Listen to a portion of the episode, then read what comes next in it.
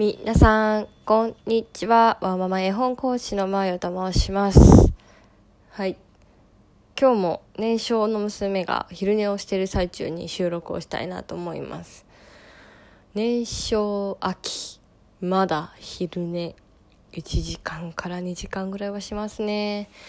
いつになったら昼寝が抜けるんだろうとも思いつつ、でも夜も9時から10時の間には寝るので、まあいいかなとも思いつつですね。うん。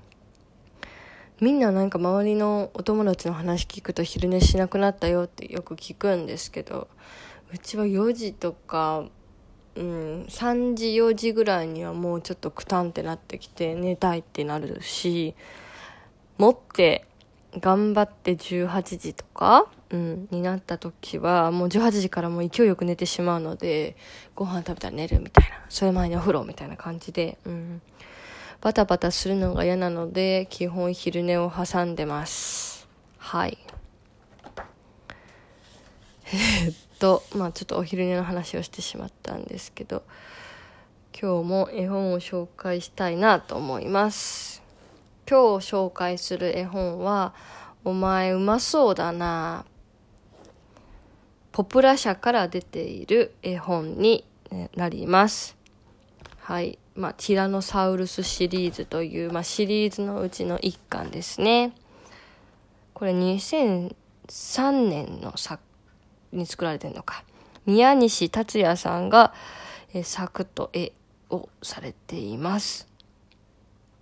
はい。まあ、有名どころではあるので、ご存知の方もいると思います。でね、これ結構字数が多いんですよ。なので、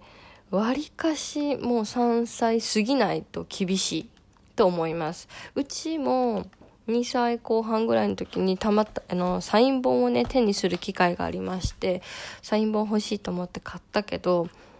全然読み聞かせで読んでも聞いてないとか、選んでこないとかそもそもちょっと恐竜が怖いとかあってしばらく読んでなくってこの4歳過ぎてうんほんと4歳過ぎてぐらいからこの絵本見つけてこれなにっていうようになったりあのよあの園にあるとか言うようになってここ最近読んでる絵本になります。うん。これもね、あの、今週も親子絵本っていうテーマで勝手に選書したんですけど、親子絵本なんですよね。あと、ちょっと LGBT じゃないけど、そういう要素もあるのかなと思って、今回は選びました。本当の親子ではないけど、愛情がつながり合って、うん、えっと、支え合って生きていくっていうところの表現が、なんか難しくなくすごくシンプルに書かれてて、っていうのはやっぱ子供役がすごく素直で素直にありがとうとか感謝を伝えられるし、うん、素直なところもすごく魅力かなと思っていてこれ結構大人が読んでも本当にぐさっと刺さる、うん、絵本。でも最終的には自分あの元の親子のところに戻るんですけど、うん、そうですね。他人さんとの関わり方ってものすごく難しいなと思うことが多いんですよ。っていうのもやっぱり知らない人にはついていっちゃいけないよって教えている以上誰を知り合いとし誰を知り合いじゃないとするのかとか、うん、この人にはついていってもいいついていっちゃいけないって親でも判断できないのを子供に任せるってなるとすごい難しいですよね。でもまあまだね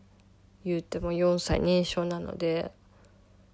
べったり親がつきっきりなんですけどでもあと23年すれば小学校入ればそういうことも判断しなきゃいけないし判断できるようになるだと思うんですよね。なんかそういった時にそう信じれる他人さんもいるし信じれない他人さんもいるってことをもうちょっとと伝えるのにはこの絵本を使いたいなって将来的に思ってるところであります。まあ、どうなるかわからないんでね。あれですけど。はい。長く読めそうな絵本だなと思ってます。はい。11月も始まってもう2021年また終わりますね。あっという間ですよね本当にね。びっくり。はい。っていう形で今日は終わりたいと思います。じゃあね